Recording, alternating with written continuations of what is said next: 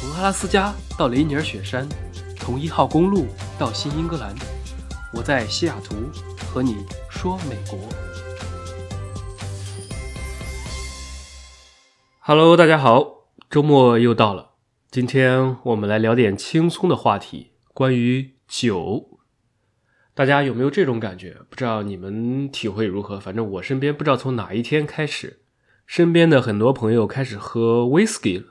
就是威士忌这种酒，以前大家聚会吃火锅，喜欢先来一扎酸梅汤或者维怡豆奶这种去油解辣的饮料，现在变成有可能拿出一瓶雪莉桶熟成的格兰花哥幺零五，然后加入冰块和气泡水。如果你看过深夜食堂的话，对这种喝法一定印象深刻。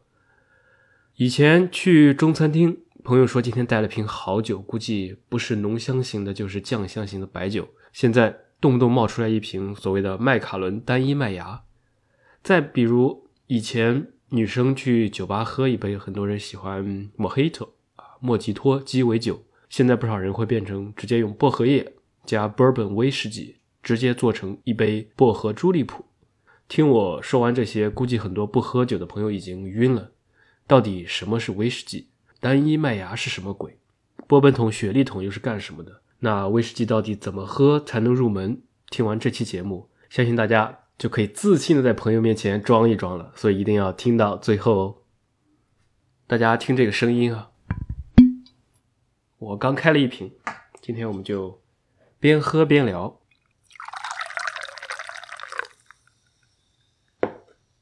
先喝一口，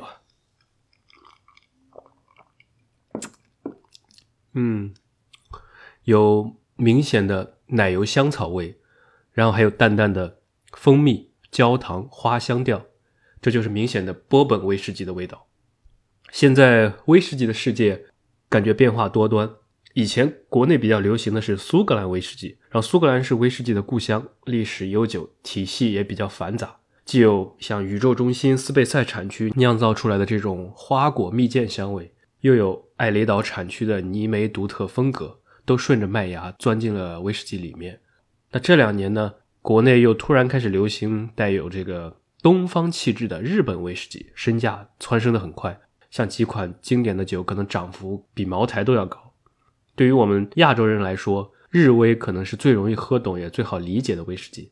目前受大家追捧的日本威士忌品牌，用一只手就数得过来。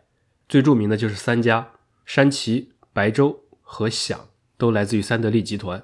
国内的流行趋势就不停的在变，然后不同于苏格兰威士忌的丰富或者说醇厚和日威的清冽，美国威士忌就带着一种奔放和爽朗的感觉。我做一个比喻，如果说苏格兰威士忌像个老男人的成熟，日本威士忌像一个软妹子的甜美，那美国威士忌就是一个浪漫硬汉的形象。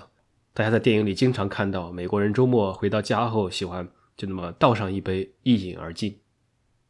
因为我在美国，所以这期就主要讲一讲美国的 Bourbon 威士忌。所有的波本酒都是威士忌，但是不是所有的威士忌都叫做 Bourbon，就像不是所有的水都叫做农夫山泉一样，这里面是有个讲究的。那 Bourbon 这个单词是什么意思呢？首先，大家应该听过肯塔基州。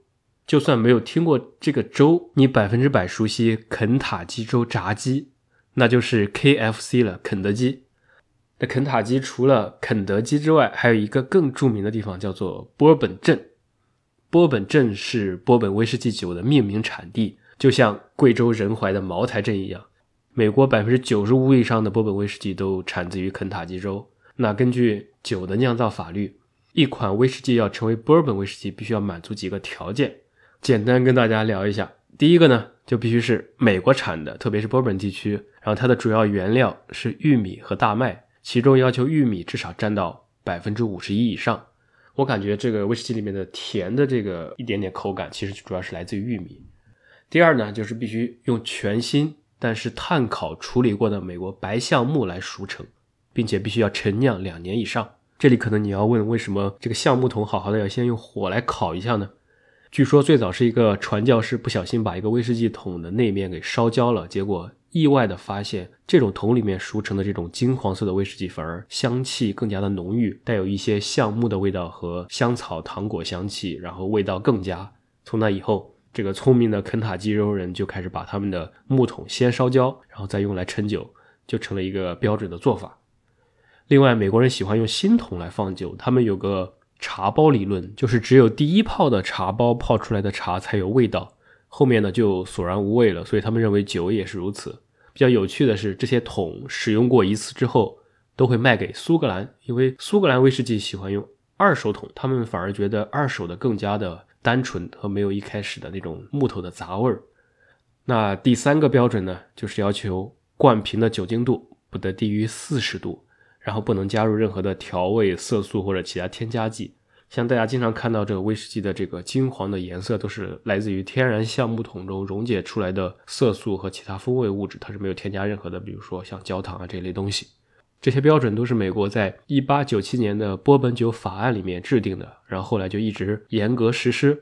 从那时候起，基本上就打击了这些酿酒厂来掺假或者兑水稀释的行为，从而保障了这些酒的品牌和稳定的质量。那说完这些大概的介绍。肯定就要来聊几款平价的入门酒了。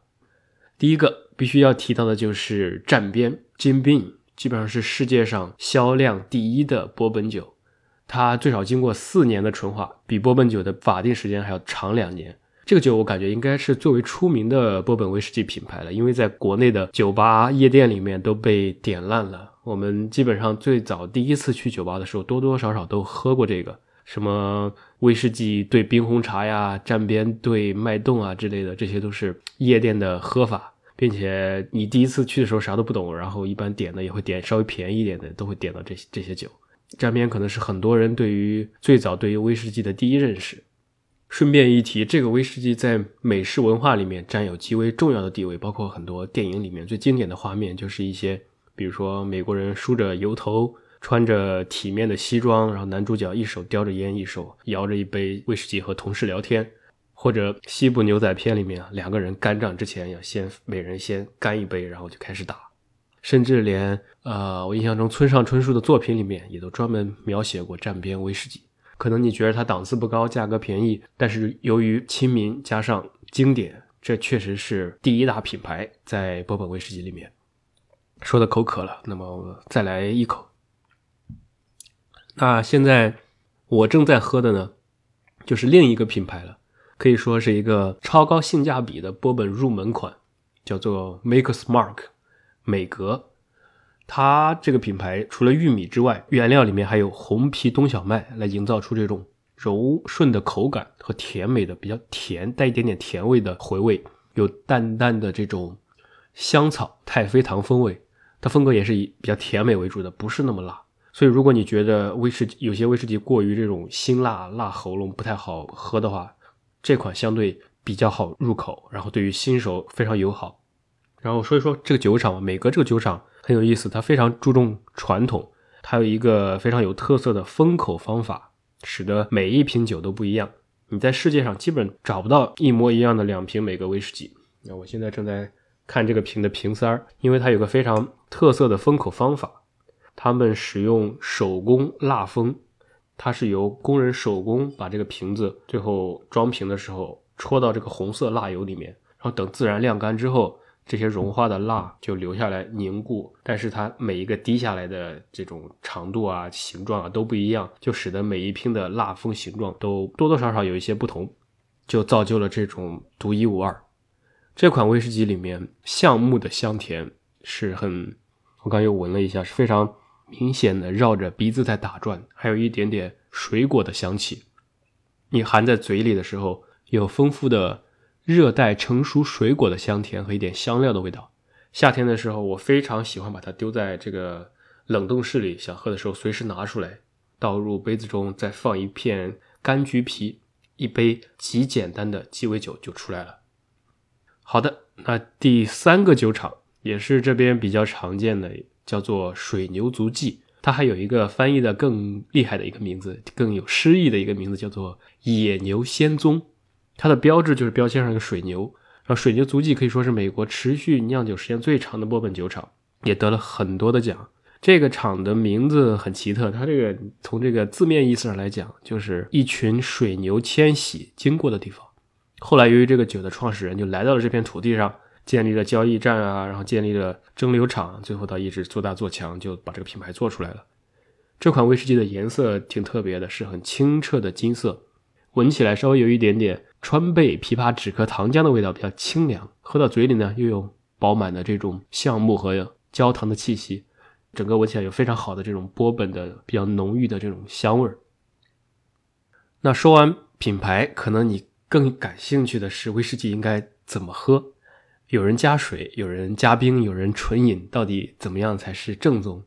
答案是你想怎么喝就怎么喝，没有高低贵贱，也没有正宗不正宗一说。因为威士忌这个东西吧，它本质上是一种烈酒，因为毕竟酒精度都在四十度以上。有些人不喜欢酒精带来的这种甜辣感，就所以就可以加冰块或者加冰球，把金色的酒液倒在这种凿刻好的这种冰球上面，是非常漂亮的晶莹剔透。然后这种这样喝的好处呢，就是由于冰的温度低，加上大冰块的话，它融化的速度相对比较慢，可以有效的锁住威士忌的部分香味和这种辣味这样的话，它就更利于入口。简单来说，就是会提升入口感，但是它稍微会降低一点香气。那第二个流行的方法就是加水了，你可以加几滴，也可以加一倍、两倍的水。他们做过一些很多不同的实验，就是说你加一滴是有什么味道，加两滴会释放什么香味儿反正这个太复杂了，我也不是很了解。但是滴了几滴水之后，确实很有魔力，水一下就会打开这个酒中的香气。虽然闻起来我试了一下，是没有让人特别的惊艳。但是入口之后的香气却是很能分明，能够清晰的辨别出威士忌里面很多不同类别的香气。当然，我其实不太喝得出来，但是像那些比较专业的人，他们是喝得很明显的。